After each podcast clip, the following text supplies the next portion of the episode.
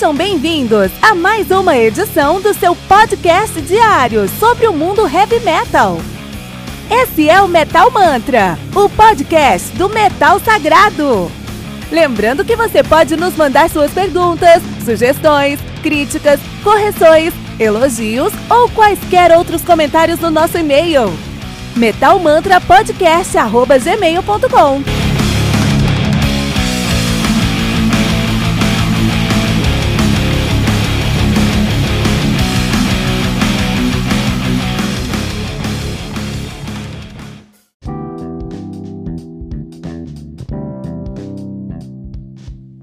Saudações, metaleiros! Meu nome é Kino Fernandes e você acaba de aterrissar no Metal Mantra, o podcast onde o metal é sagrado. E você está ouvindo o Guest Review, seu episódio semanal, onde recebemos uma visita especial para falarmos sobre o mundo heavy metal. E hoje recebemos a presença da lindíssima, da talentosíssima a vocalista do Calidia, Nicoletta Rossellini. Hi! Hey, Nicoletta. First of all, I got do do, do I get your name right? Yes, yes, you do. Right. And right. it's not before. common, so well done. the, it's uh, I was training before the interview, so okay. I made it happen. Nicoletta, uh, can you introduce yourself to our listeners, please? Of course. Well, uh, I'm a singer from Italy, and my main band is called Kalidia. We are playing uh, uh, melodic power metal, and we formed in 2010. So we are a nine years old band, and we released two albums. So um, we are here to discuss and talk about our new album, The Frozen Throne, was released in November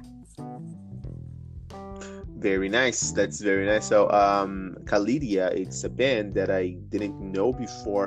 Uh, I was talking to Emmy Westerdahl about this interview and said, "Hey, I'm gonna, I'm gonna recommend you to talk about this band. This band is amazing. Have to listen to them. Have to listen to their new album." I said, "Okay, sure." And then I, uh, I, I got to know uh, Khalid a little bit better, a little bit better, and the Frozen Throne, Frozen Throne itself. And I got to tell you, Nicolette, I fell in love with your band, with your voice, and with your talent.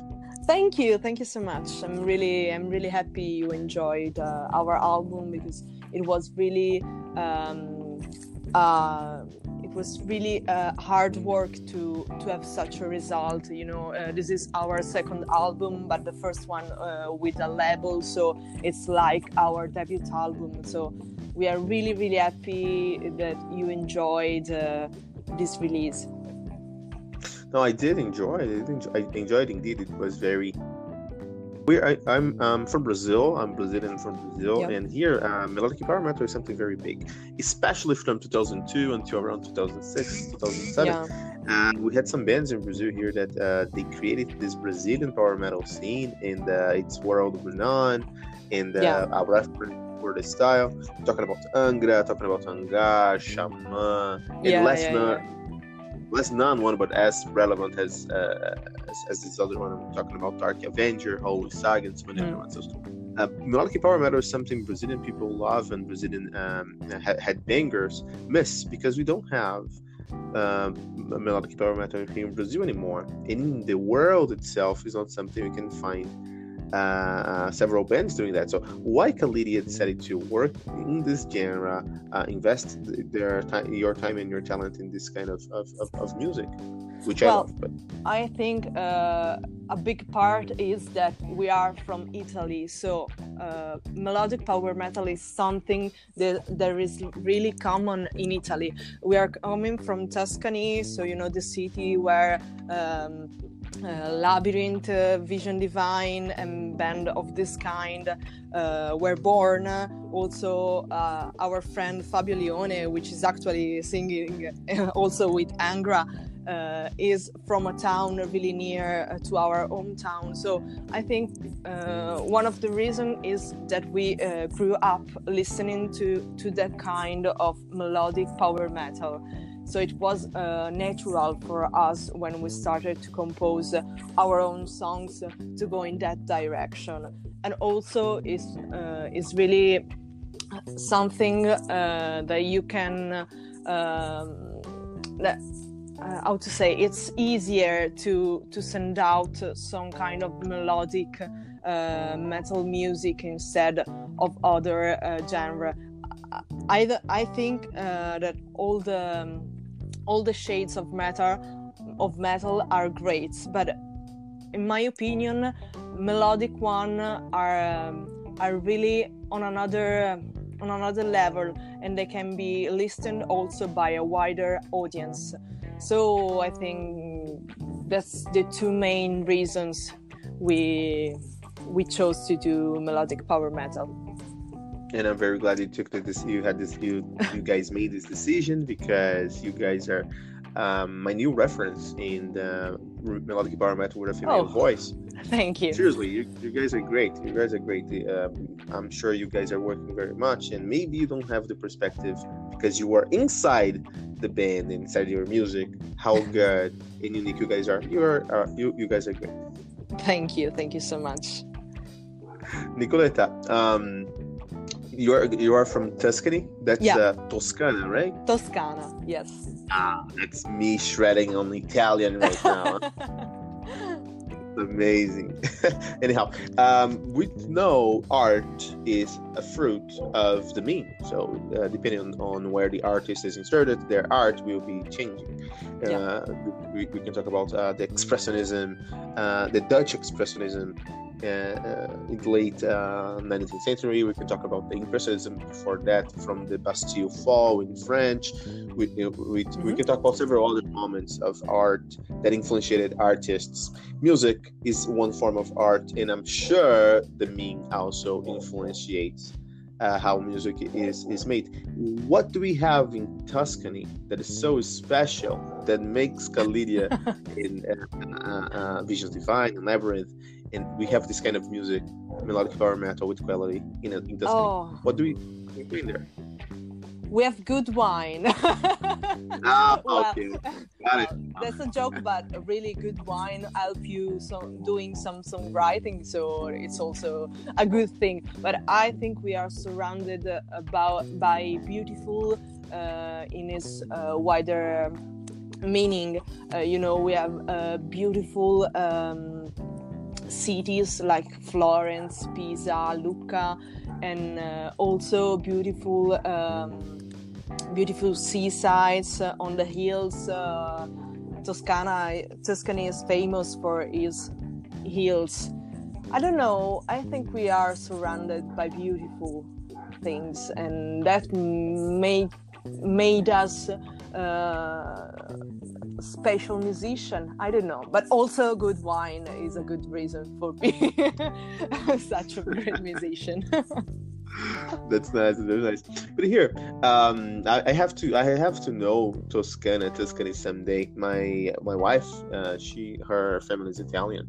Oh, really? They go to yeah. They are from Rome. Okay. I have to go over there. If, if my wife were here, she could talk. Uh, that was I was talking to my wife. That was something we were trying to decide. If she were here, uh, we could we could we could interview you in Italian, and she would be our translator. But she's not here.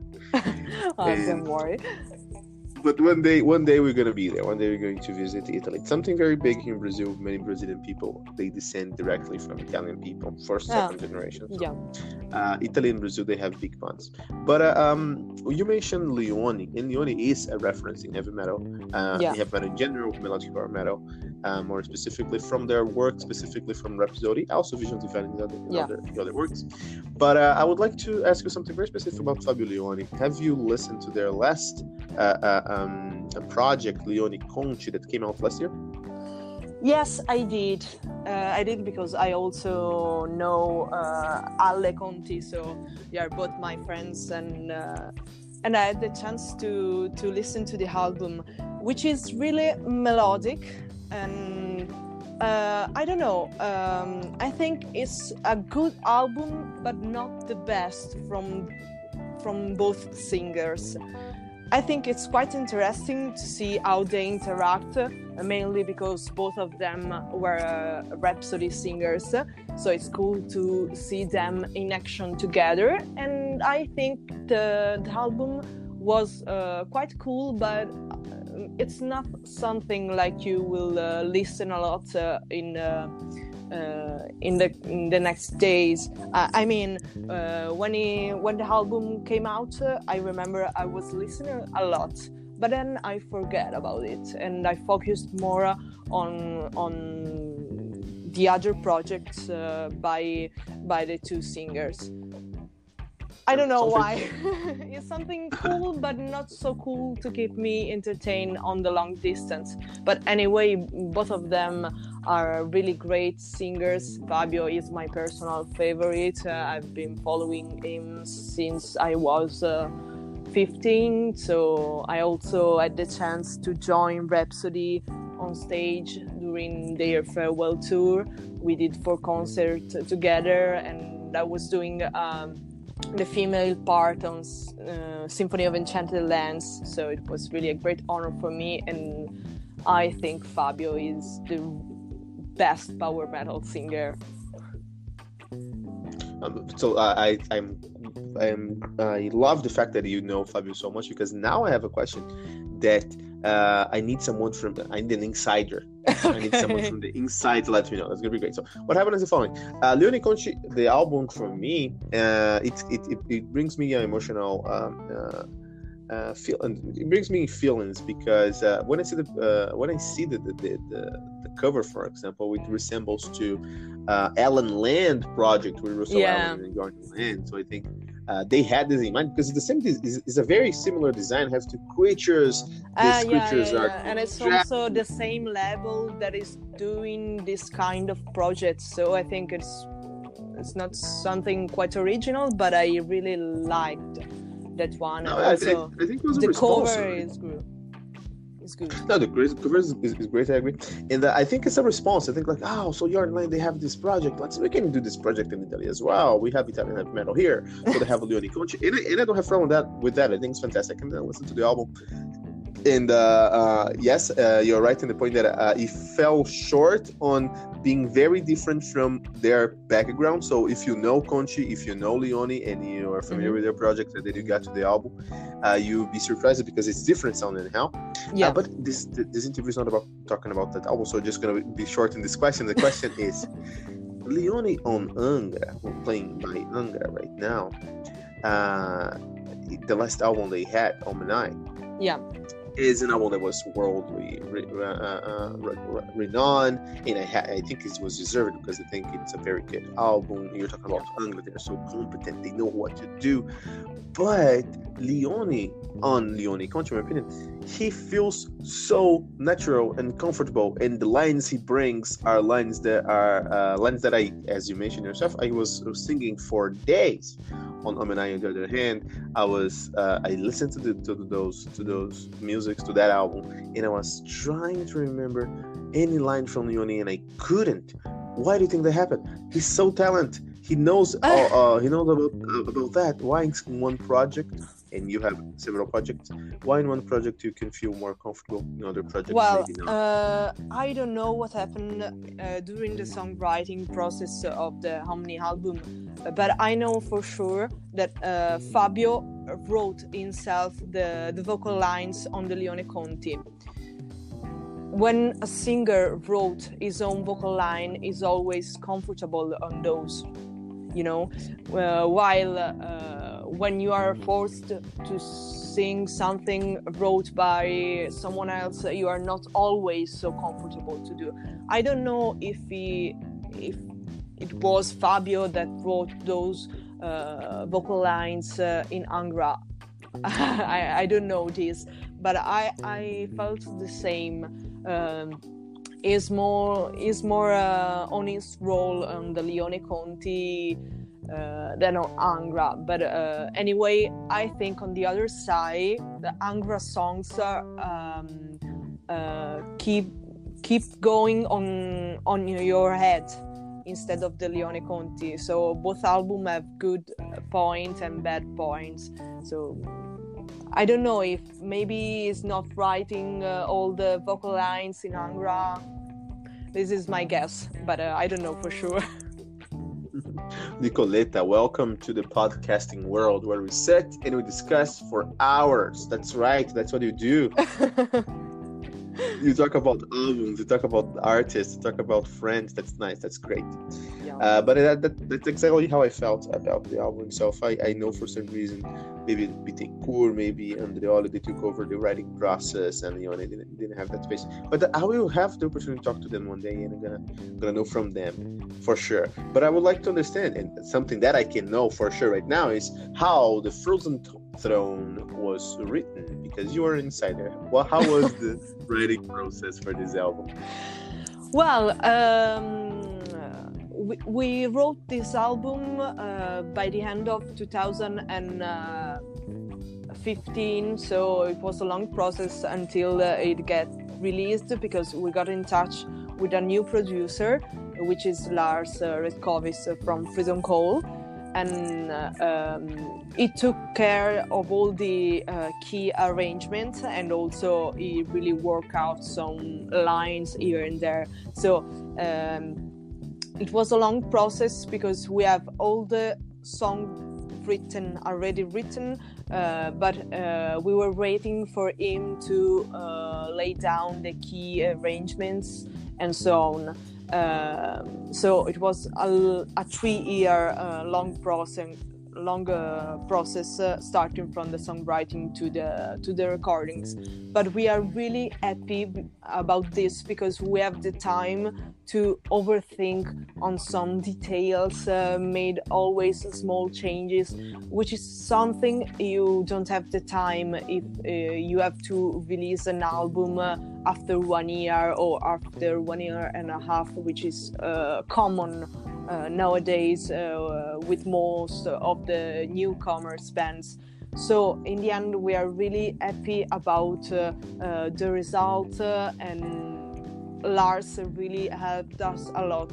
I lay down personally all the vocal lines, but we work out them together in the studio to to make them uh, more fluent and and cool. So it was really uh, a cool process and we really enjoy the result and uh, every moment of it because uh, it was worthy. Okay makes sense. It does make much sense in fact um, you mentioned about the production it was a three-year production. That's a long uh, time producing an album. It paid out because the album is very well uh, you can see every single aspect. Every little detail of this album was very taken care and worked yeah. Yeah uh, it was um, the long process. It was also uh, because lars was uh, really busy uh, with freedom call at that time because they had a new album out and it was touring extensively. So maybe we uh, what we did was some recordings at the beginning of a year and then four months stops. So it was a long process also because he, he had a busy schedule.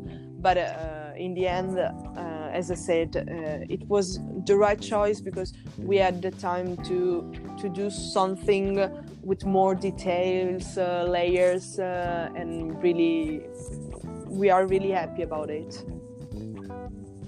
Oh yeah, sounds. Uh, if I had the opportunity to work with Lars Rat- Ratkauswitz, hard name. Uh, I would also wait for one, two, three years, you know. Uh, but how do you, uh, for you guys, how do you work on choosing a producer? How does a producer, uh, what is the role a producer play in your production process that you say, oh no, I want that producer specific, for example, in the context, Lars from Freedom Call? Well, uh, I think you have to choose someone um, who knows very well the, the kind of music you are going to record. So I think Lars was really a great addiction because he's uh, playing and writing uh, power metal itself, but he also works on many different fields because he's also doing pop production, uh, rock produ- production. So it was uh, really, he really put a lot of influence in in the key arrangement and we are really really happy in this case uh, it was uh, not uh, it was not us that chose lars but uh, lars found out uh, one of our song on youtube and they That's contacted nice. yeah and he contacted us because he saw some potential in the band and so he wrote us, "Hey, you guys are cool. Uh, if you want to team up, I'm here uh, to work with you." Uh, so that's how we join forces.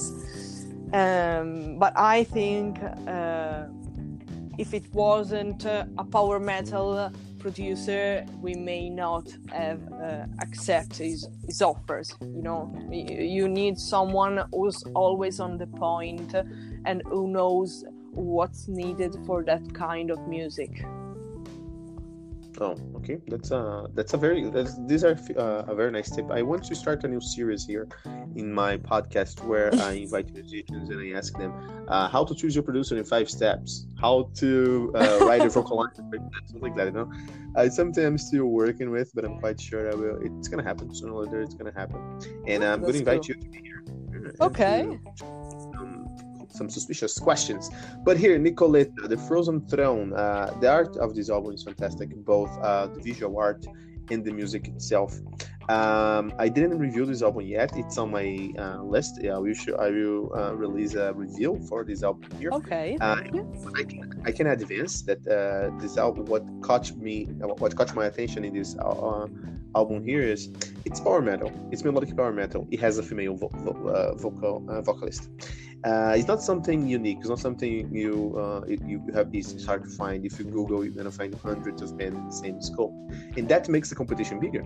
And when I listen to this, every time I'm going to review an album, I have a ten, and while I'm listening to, to the album, if I find some problems, I'm going to reduce one or two points until I get seven, eight, five, six. Well, it doesn't matter the score the album you get. Uh, when I was uh, reviewing or listening and reviewing uh, the Frozen Throne, uh, I had this 10 in my mind, and I had some issues on my mind. Had what is this band doing to become unique? Because even though it's a very good album, maybe yeah. it's not unique. Let, let's see. I was challenging. I was challenging you guys in this album, and while I was listening to it, I found you guys are unique.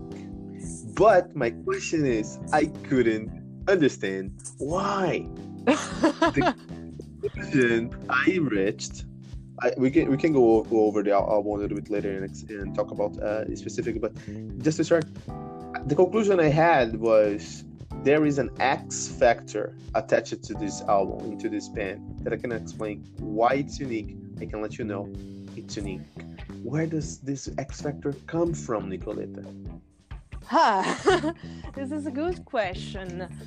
Ah, I think there are many different elements, small elements that maybe taken by themselves, uh, they are not enough to make a band unique. But when you mix it all, everything changes. And I think it's um, super catchy melodies, which is something we are really always on point on this album um, super cool key arrangement and not always the standard power metal one. There's a lot of electronic elements in this album and also really a lot of violins and arcs uh, and strings uh, instruments on the background. Uh, if you could listen to the isolated uh, key tracks, you could understand how really they changed an album and and also I think um, my voice is uh, a little bit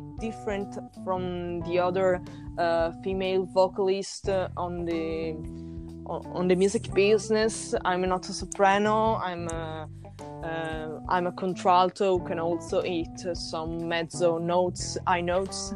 So uh, I have uh, an ex- extremely good low notes and some good high notes and also I have that strong vibrato like Fabio Lione does. Uh, so I think all these three kind of elements can can work out and make something a little bit different. But you know, uh, it's really difficult to make uh, something something 100% uh, unique nowadays, and I don't know but somehow I think we have our own style, uh, and I don't know.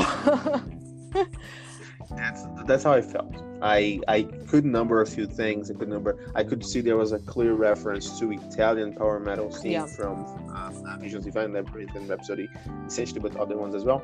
I could identify your voice as um, more powerful than uh, symphonic metal bands yeah. in general, but it's still more melodic than male power metal bands in general. For example, uh, Labyrinth. I think your voice is a little bit more melodic. Yeah uh, overall than uh, uh, Labyrinth, for example.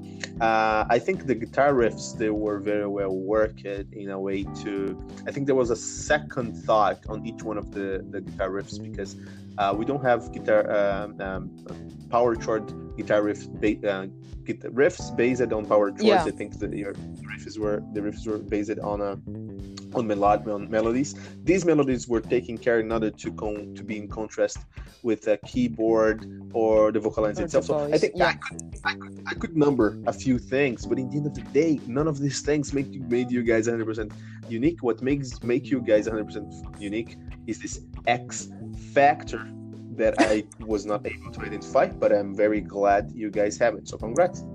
Thank you. Thank you so much that's fantastic.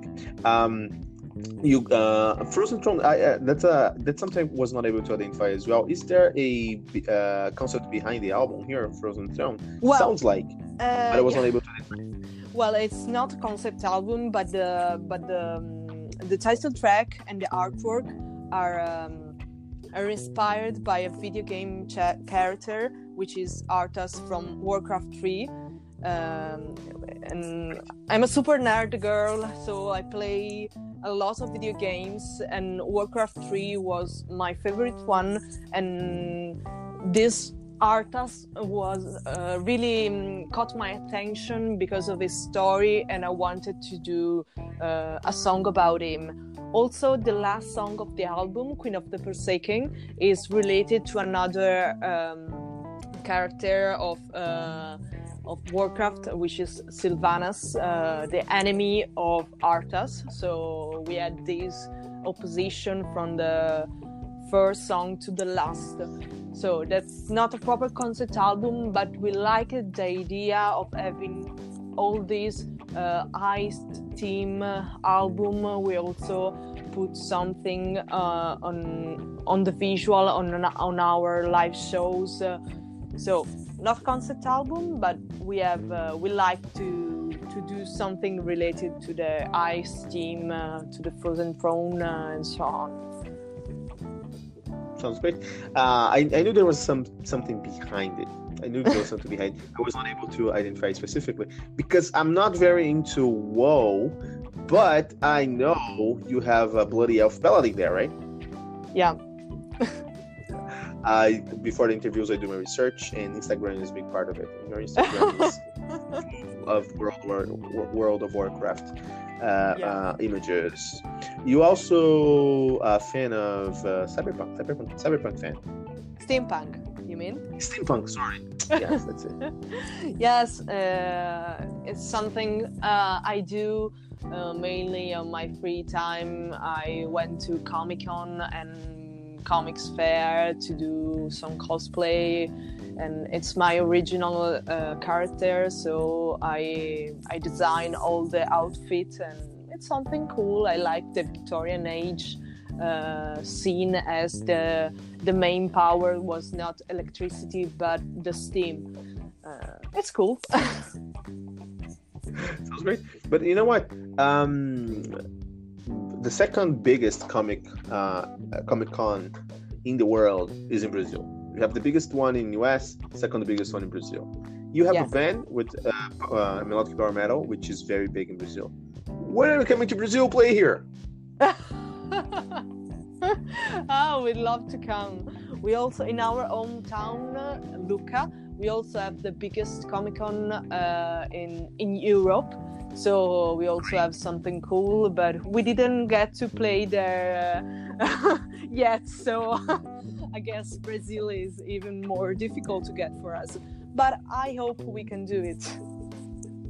Yeah come here. When you guys come here i'll be there. First row i want to know you guys. Uh, do you have any plans uh, life plans for Kalidia this year?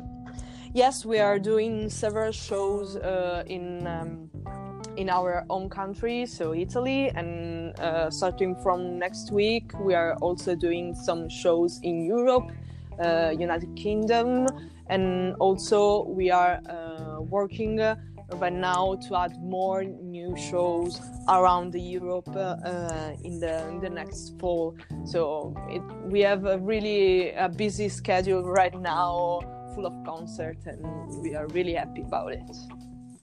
That's great. Sounds great. Sounds fantastic. uh, you are you are a hard uh, workaholic. I know here you have some projects of your own. So uh, would would you like to help us understand what are the other projects you've been working with? Yes, uh, well, uh, I have a side project uh, which is called Walk in Darkness, and it's more a gothic symphonic uh, metal stu- studio metal band. So we all we only record a, a, studio track. We never do a concert or something like that. And I think uh, it's really quite different from Kalidia, and also. Um, I'm not a, a songwriter in Walk in Darkness, so I don't write uh, lyrics or vocal lines. They just call me and say to me, sing this. Uh, but I think this helped me a lot to push my limits because uh, I think there's a huge loop between my debut album with Kalidia and the latest album I recorded, which is um, The Frozen Throne. And I think this is also because uh, I worked with uh, Walk in Darkness in the meantime. Uh, beside that, I'm also uh, a singer in the Vivaldi Metal Project, which is uh, a big all-star project based on the fourth season uh, by Antonio Vivaldi. Uh, so we did this big album with more than uh, 130 musicians involved and i was um, called by the mastermind which is maestro Mistheria which is also the keyboard player of bruce dickinson. And uh, he called me to to join the live band. And we are 10 musicians coming from all over the world. And we we started at the end of last year to do a concert based on on the album on the fourth season concept. And it's really really a good a good uh, situation a good band very good musician and i'm really happy to be part of it uh, in the in the live show we recorded a live dvd uh, last year so i think um, it's going to be released in the next month. So you will see me in full action. it's gonna be great. Uh, um, you're more than invited that when this uh, the DVD comes comes out, please come to Metal Mantra you work on okay. the release of that. Yesterday we released an interview with um, Frederick Bott from uh, Darkwater. Uh, okay, we had an interview. Yeah. We talked about we talked about his re- release. It it was launched yesterday, and today they launched the album. So please come over here. It's gonna be an honor for us. I will. I will. Thank you. Great, Nicoletta. Uh, all right, I think it, it, covers most of the subjects I would like to talk to you. In fact, I would like to stay here and talk to you for the whole day. I know you're a busy person and have have places to be and things to do. So yes, I'm here to help you. Uh, but uh, do you have any message for your Brazilian listeners? Well, first of all, thank you for your time to listening to this interview, and I really hope we can we can meet very soon because uh, playing uh, in Brazil is something that every band dreams of. No, you know about uh, Rock in Rio and so on. So we really want to do something in Brazil, and I hope this can happen in the in the near future. So. I hope to see you soon and keep following uh, the music you love and uh, most of all uh, newcomers band because they really need your support. Thank you very much, Nicoletta. Thank, Thank you very much. You It was a pleasure talking to you.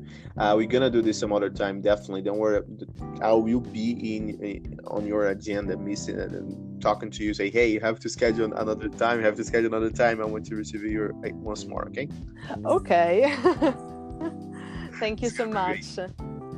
I thank you very, very much. E para você ouvir as músicas do Khalid, que a gente colocou aqui nessa entrevista, durante a entrevista a gente colocou músicas do Khalid, você precisa baixar o aplicativo do Anchor FM. Então vai lá no, no sua loja de aplicativos, baixa anchor.fm barra anchor.fm, desculpa. Aí você vai na, na abinha lá de ouvir, listen, e aí você procura por Metal Mantra, dá um favorite pra gente. Você vai ter todas as nossas atualizações e vai conseguir ouvir as músicas do Khalid na íntegra. Não deixe de compartilhar esse episódio com todos, todos os seus amigos metaleiros usando a hashtag, hashtag Metal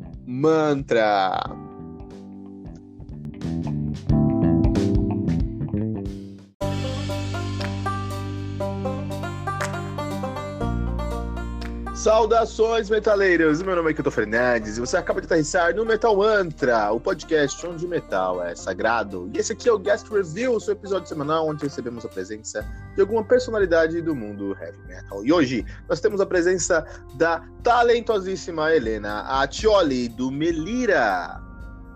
Fala aí, galera, do Metal Mantra. Primeiro, eu falei seu nome certo, né? Falou sim. Muita Meu, gente fala pra... Tioli, a Tioli. A Tioli é o certo, na verdade. Mas vamos ver o a Cioli. Eu tento, eu tento treinar esses nomes antes para não, não, dar uma gafe aqui, mesmo assim, às vezes, às vezes eu erro. Ah, imagino. Espero que não chegue um descendente de holandês aí futuramente Nesse... para você ter o sobrenome. Esses dias eu entrevistei o, o Henrik Bott, lá do, do, do Darkwater, né? E ele me ensinou Nossa. três vezes como falar ele eu errei. Incrível, cara. Tá aí pra, pra eternidade agora. Uhum. Helena Helena. Helena, um prazer, um prazer te receber aqui no Metal Mantra. Uh, você ah, lá do Melira e. Desculpa me interromper, eu, eu, realmente minha boca é grande, eu interrompo as pessoas. Mas... Seja muito bem-vindo ao Metal Mantra. E... Muito obrigada. E eu gostaria que você se apresentasse ao nosso público que talvez não conheça a Helena e o Melira, por favor. Fala galera, aqui é Helena Cioli, eu sou baixista e guturais da banda Melira. É, a banda Melira é uma banda de heavy metal autoral aqui do Rio de Janeiro, é, composta exclusivamente por mulheres. A gente está aí na ativa desde 2012, gravamos um CD novo agora que foi lançado em outubro de 2018 e estamos aí no corre para divulgar nosso novo trabalho. Olha, e é isso. Muito legal. Muito legal. É, muitas pessoas não sabem sobre isso, mas eu falo carioquês, Helena. Olha, pastel. É, eu morei, eu morei dois anos em Caraí e aprendi esse idioma aí tão peculiar, tão charmoso, que é o carioquês. O carioquês. A pista. não, que isso, mas enfim. O Melira, que é uma banda de heavy metal aí da, do Rio de Janeiro. Eu tô em São Paulo hoje, mas metade do meu, metade do meu coração é carioca. Mas ah. o, o, Melira que tá aí no Rio de Janeiro. É, eu tenho algumas perguntas. Vamos começar, vamos falar sobre o álbum direto, né? Vamos, vamos direto ao ponto, porque tem muito conversar hoje. Saving from Saving You from Reality, né? Esse álbum agora de 2018, outubro de 2018, que conta com 10 hinos hinos do heavy metal brasileiro. E eu gostaria de entender um pouquinho mais como foi a gravação desse álbum, Dona Helena. Então, a gravação desse álbum, esse álbum foi gestado, né? Podemos dizer assim. A gravação desse álbum foi algo assim incrível. Porque que acontece? A gente já tinha um EP, né? Que era o Catch Me If You Can. E a gente resolveu dar um, um passo além, né? Dar um, um pulo pra frente e gravar um full álbum. E, cara, a gravação dele, a concepção dele foi toda assim muito bem trabalhada. A gente sentava, todo mundo escrevia a letra, é, a Fê e a Beta traziam riff, a gente trabalhava em cima. E assim, quando estava tudo prontinho, chegou a hora assim, bom, agora tem que botar para nascer, né? Agora já está tudo pronto, já estava tudo ensaiadinho e a gente começou a gravar ele. O processo de gravação assim foi denso e bem bem foda assim, né? É, a gente gravou as faixas, cada uma, a faixa normalmente é gravada por separado, né?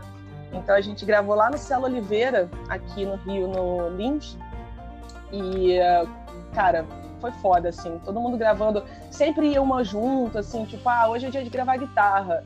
Aí eu ia junto, é, o resto das meninas ia junto também. A gente estava sempre participando ali, porque, cara, é, é muito incrível você vê o, o, seu trabalho acontecendo, sabe? Você dá pitaco ali, fala assim, ó, aqui você podia fazer assim, tipo, ah, aquela parte e tal. Cara, quando ele chegou na mão, maluco, quando esse, quando esse CD chegou na minha mão, quando esse, essas músicas chegaram na minha mão, cara, eu gritava, que eu pulava, todo mundo gritava, foi um, um negócio assim maravilhoso, assim bem escandaloso, sabe? E quando o álbum chegou na mão, o, o disquinho físico, o cara, eu não sei nem te explicar. A gente tem até um vídeo de unboxing abrindo, sabe as blogueiras quando abrem caixinha de negócio, de sei lá, de essas coisas de shampoo, não sei. Cara, a gente fez um unboxing do CD. Cara, sério. Olha isso, Foi muito maravilhoso, foi um negócio assim incrível. Então a gente estava numa expectativa imensa. E toda a nossa expectativa foi foi suprida, sabe? Tipo assim, quando fala, ah, não, não cria expectativa, crie sim. Crie sim, porque, porra, o negócio ficou muito mais foda do que a gente esperava, sabe? E é isso, eu espero ter conseguido explicar da minha forma bem peculiar de explicar as coisas, sabe? Mas a eu queria passar pra vocês.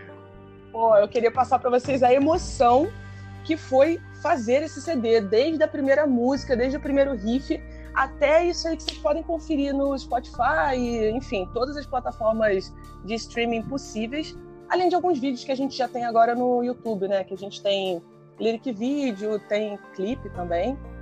E é isso aí, vocês podem conferir esse no nosso novo álbum aí que foi gestado por cinco. É, é filho de cinco mulheres. Não, mas que, mano, que demais. Fico muito feliz. É, acho que você explicou da melhor maneira possível, Helena. Acho que isso tem que ser, tem que ser assim do seu, do seu jeito. Na verdade, é, no mundo do podcast tem uma cota, que é uma cota de carioca. Todo podcast tem que ter carioca, cara. Uhum. A gente está suprindo essa, essa cota aí agora. Mas o. sobre, ainda sobre o Saving You from Reality, dona Helena.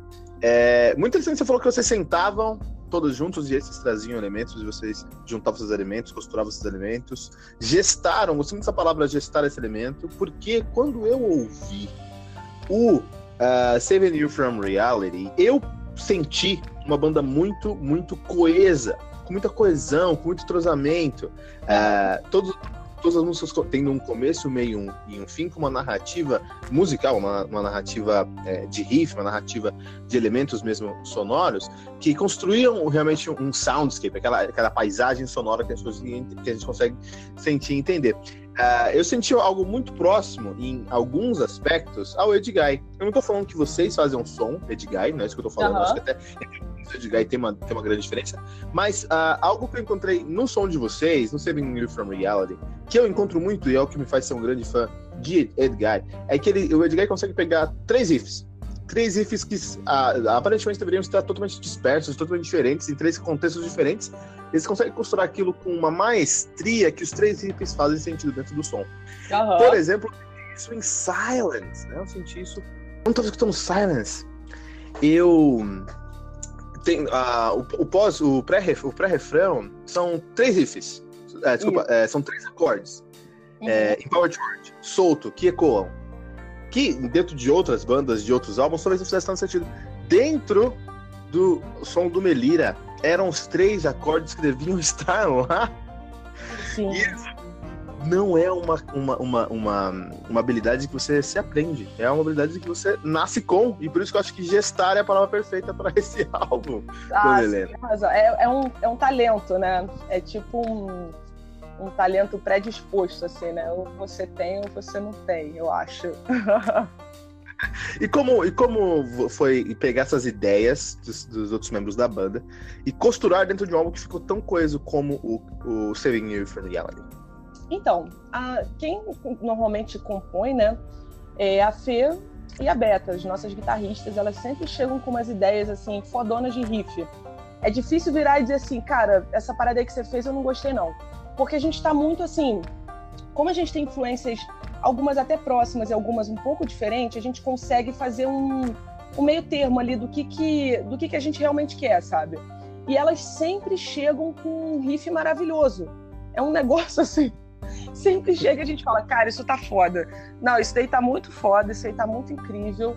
não, isso daí vai ser um hit, isso aí é, sabe, é difícil virar e dizer assim, ah, não, não, isso daí que você fez não, não vai rolar. Eu, eu acho assim, que o máximo que acontece é a gente dizer, pô, isso daí tá muito bom, mas a gente pode lapidar em cima para ficar melhor. E é assim que chega, cara. Tipo, chega a, a garota com, com um riff fodão assim, você fala, cara, desculpa o termo, mas fudeu. E agora? O que, que eu vou fazer aqui dessa música foda que vai surgir, sabe? Mas é assim mesmo, a gente tá sempre se incentivando, sempre falando assim, ó. É, e, e, dando palpite, né? Tipo, ah, você fez isso aí, você pode colocar mais um, um riff aqui que vai, vai complementar. Eu acho que a ponte, a partir daí, dentro desse, desse campo aí, pode ser assim para chegar num refrão mais alto e tal. A gente sempre enfatiza também essa questão do refrão pegajoso. Acho que você, você deve ter percebido um pouco isso, né? Que a música cresce assim no, no refrão e a gente sempre procura é, ir por esse por essa estrada aí, sabe? E é isso, é sempre a gente se incentivando ali, sentando e trazendo o que tiver de, de melhor no momento, no cérebro e na mão. Eu acho, eu acho incrível, eu queria, eu queria ter uma câmera e deixar ligada no seu, no seu estúdio quando uhum. vocês estão compondo, porque realmente, realmente não é uma perícia muito comum a bandas brasileiras e a bandas do mundo todo, assim, né? A gente encontra muitas bandas que têm muito talento, que os riffs são muito legais, mas eles estão, de certa forma, desconexos. Não uhum. que a gente consegue sentir que é muito pelo contrário, tudo muito coeso. Quanto disso vem da banda, quanto disso vem de uma produção mesmo? É, desculpa, eu não entendi muito bem a pergunta. Tem problemas. É, eu realmente fiquei impressionado, por exemplo, como as, as, métricas das suas músicas, elas funcionam muito bem, né? Até aí, eu vou destacar aí a Verônica Vox, que consegue criar é, linhas vocais, acho que não só ela, acho que a banda como um todo, né? Linhas vocais que funcionam muito bem, muito bem dentro das métricas que vocês constroem. Então, às vezes, você tem umas, métricas, umas métricas mais retas e a, e, a, e a voz consegue passar essas métricas, né? Não tá em compasso. Tá no, não tá no compasso fechado, ele consegue viajar entre os compassos. E às vezes a sua métrica tá um pouquinho mais quebrada e a, vo, a, a voz da. Desculpa o pleonasmo do Verônica Vox traz pra gente aí um senso de tempo forte. Como, quanto disso, quanto dessa, desse, desse senso, desse instinto de fazer é, um som ao mesmo tempo muito acessível muito, e, e, e, fora da caixa, vem de vocês, da banda, ou vem de uma produção, de um produtor que vocês tiveram no álbum e tudo mais? Ah, assim, 90% é nosso, tá? Assim, sempre a gente cria música é, baseado no que a gente quer ali na hora. A gente senta, cria primeiro a, a música mesmo e depois a gente bota vocal em cima e vai trabalhando esse vocal. Depois, quando a gente vai gravar, a gente sempre aceita a opinião do produtor. Às vezes ele tem uma, um, um feeling a mais de algo que vai ficar melhor, algo que fica, vai ficar crescente e tal. Mas nesse CD, quase não teve tanto assim dessa, dessa produção, sabe? Porque a gente teve pouca pré-produção. Basicamente foi tudo nosso ali mesmo no estúdio, trabalhando e, e conversando, vendo o que, que a gente achava melhor mesmo.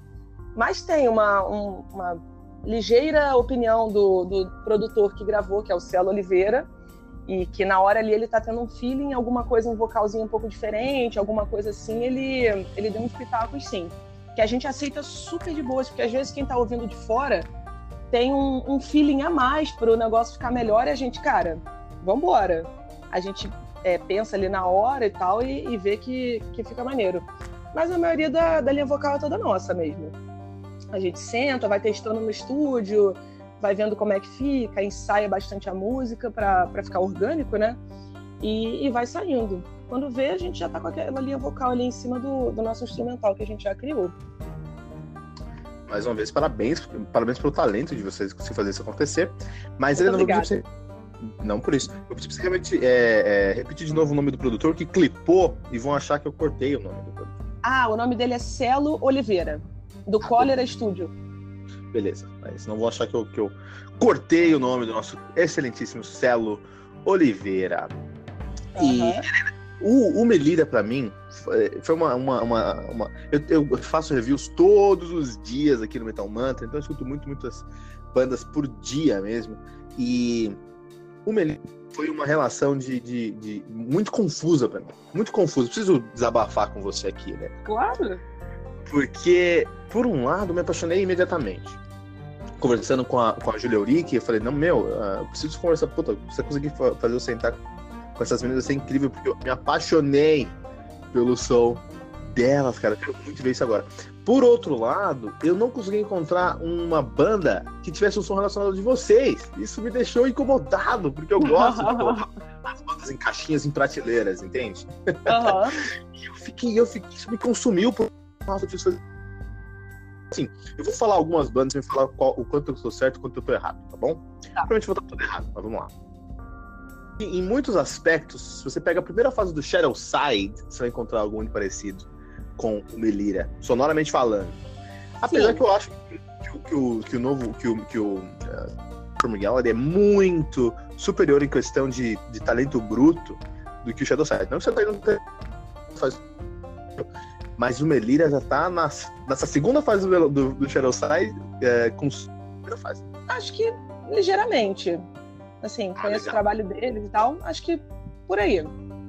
Legal, já me senti mais tranquilo agora. Já, fiquei, já tirou um pouco de ansiedade. Do outro lado, eu sinto vocês muito próximos do Edgar em questão de composição, de colocar essas métricas para funcionar.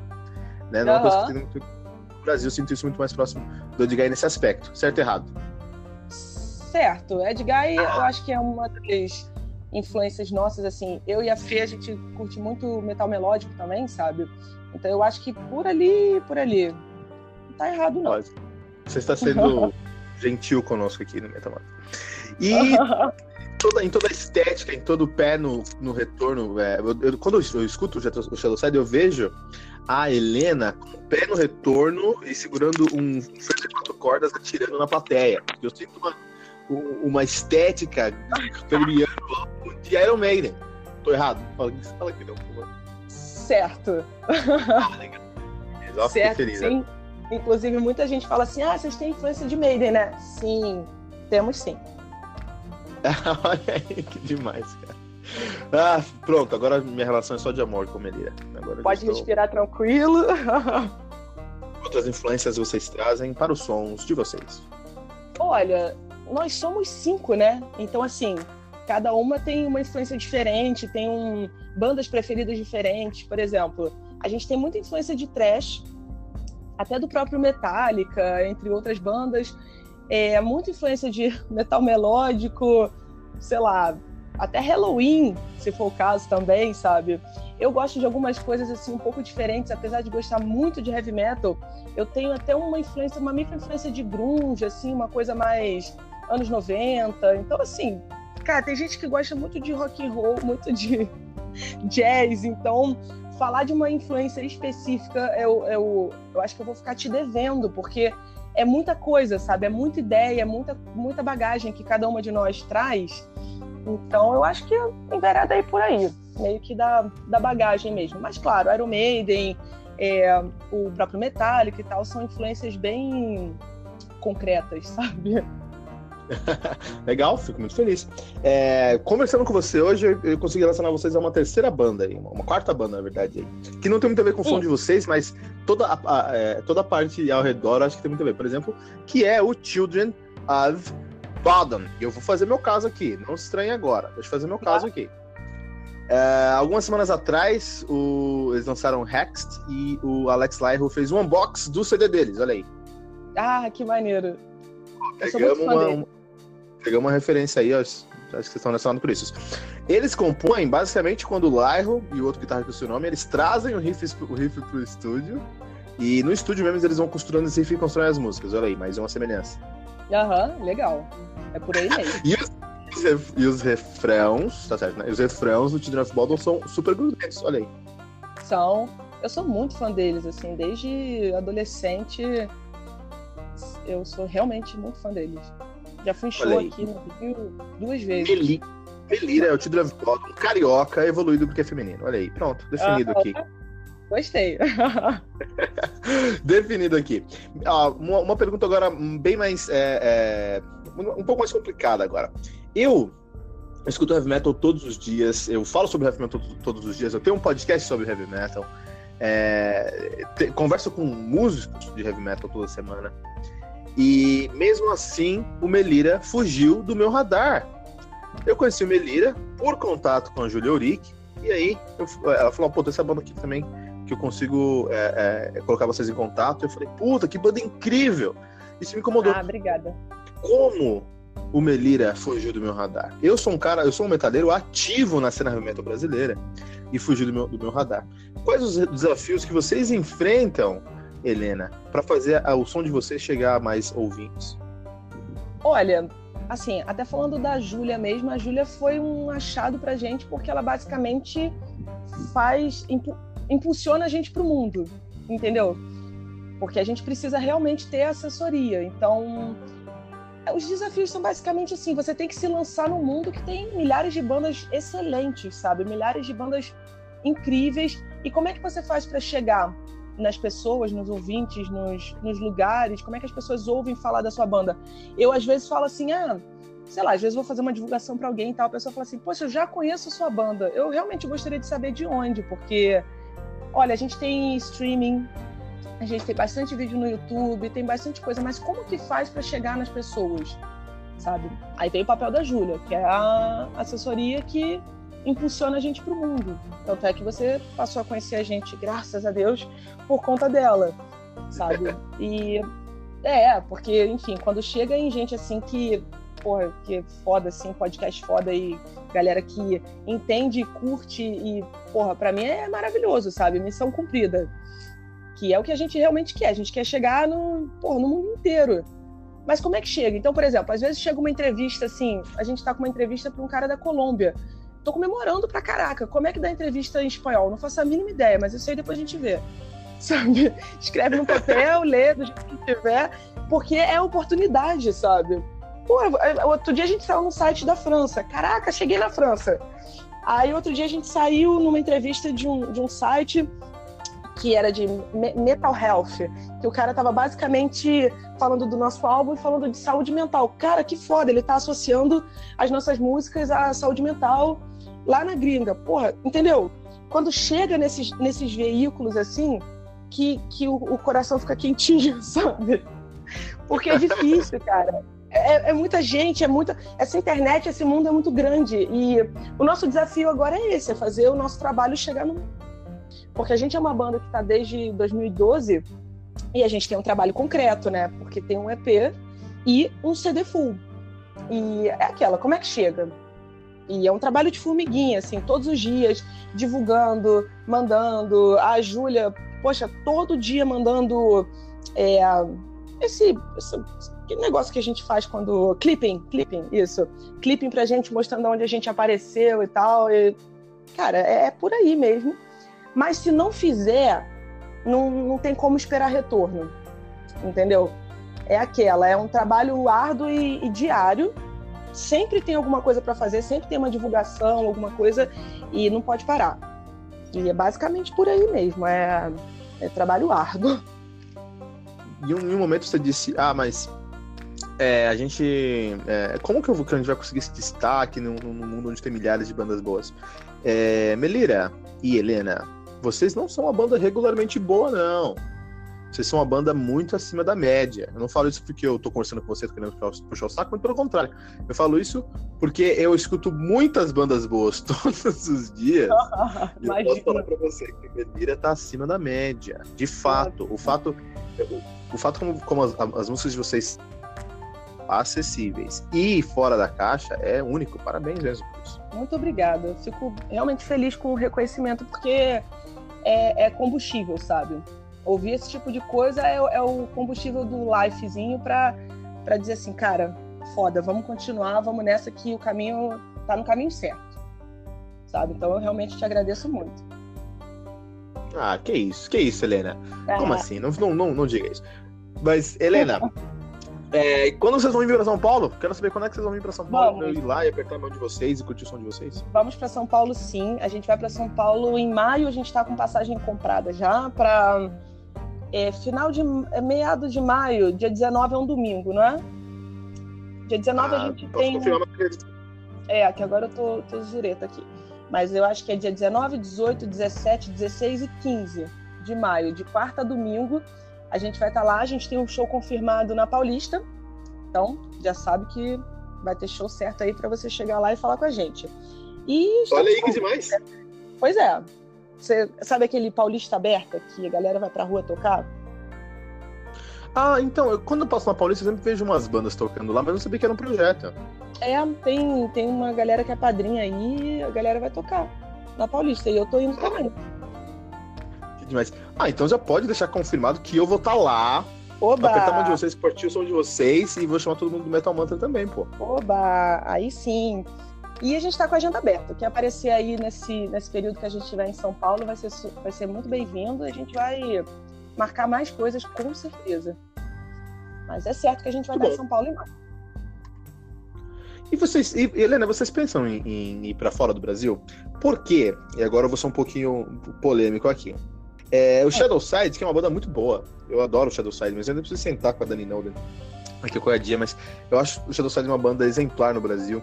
E acho que eles conseguiram tudo que eles conseguiram aqui no Brasil, mas eles realmente conseguiram alçar voos maiores e, e, e viver exclusivamente da música quando eles foram gravar na Suécia. E uhum. ficaram por lá. A Sepultura fez isso também há muito tempo atrás, a gente pode pensar em outros exemplos aí também. Melida tem isso em mente, talvez é, começar uma carreira internacional? Eu acredito, por mais triste que seja para o cenário brasileiro, vocês teriam muitas chances. Uhum. A gente tem essa pretensão sim, na verdade a ideia é essa.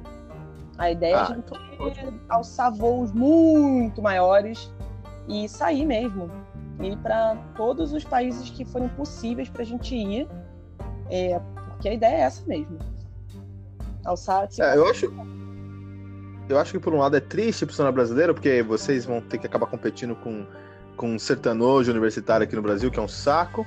Uhum. Mas, por outro lado, é para vocês, tem que fazer isso mesmo. Vocês têm tanto talento e merecem um reconhecimento, tanto é, intelectual quanto monetário mesmo, financeiro, do, do trabalho de vocês. Então, pois é, pega o passaporte e vai embora.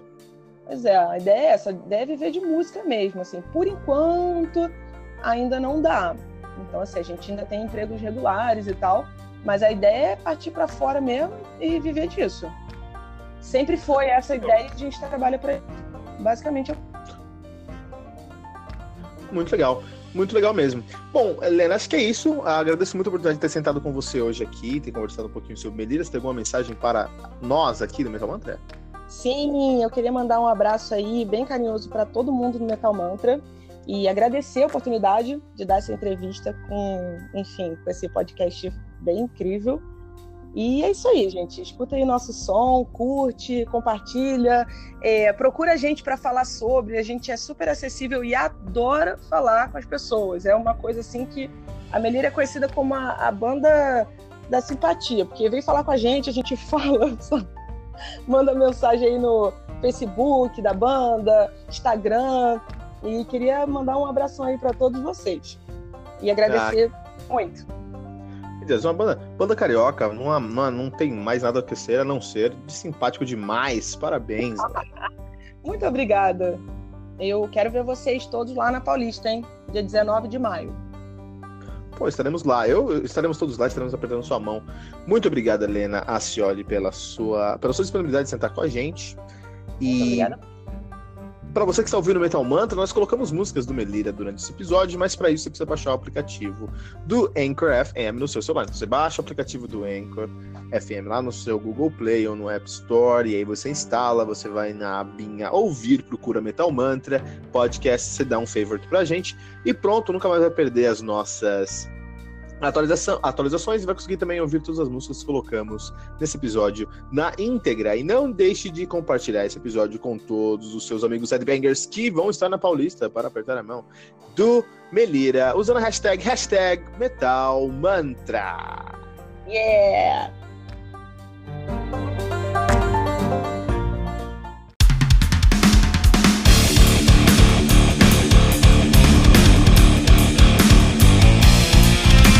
Você ouviu mais uma edição Metal Mantra, o podcast do Metal Sagrado. Apresentação: Kilton Fernandes. Não deixe de compartilhar a palavra do metal compartilhando esse episódio, usando a hashtag Metal Mantra.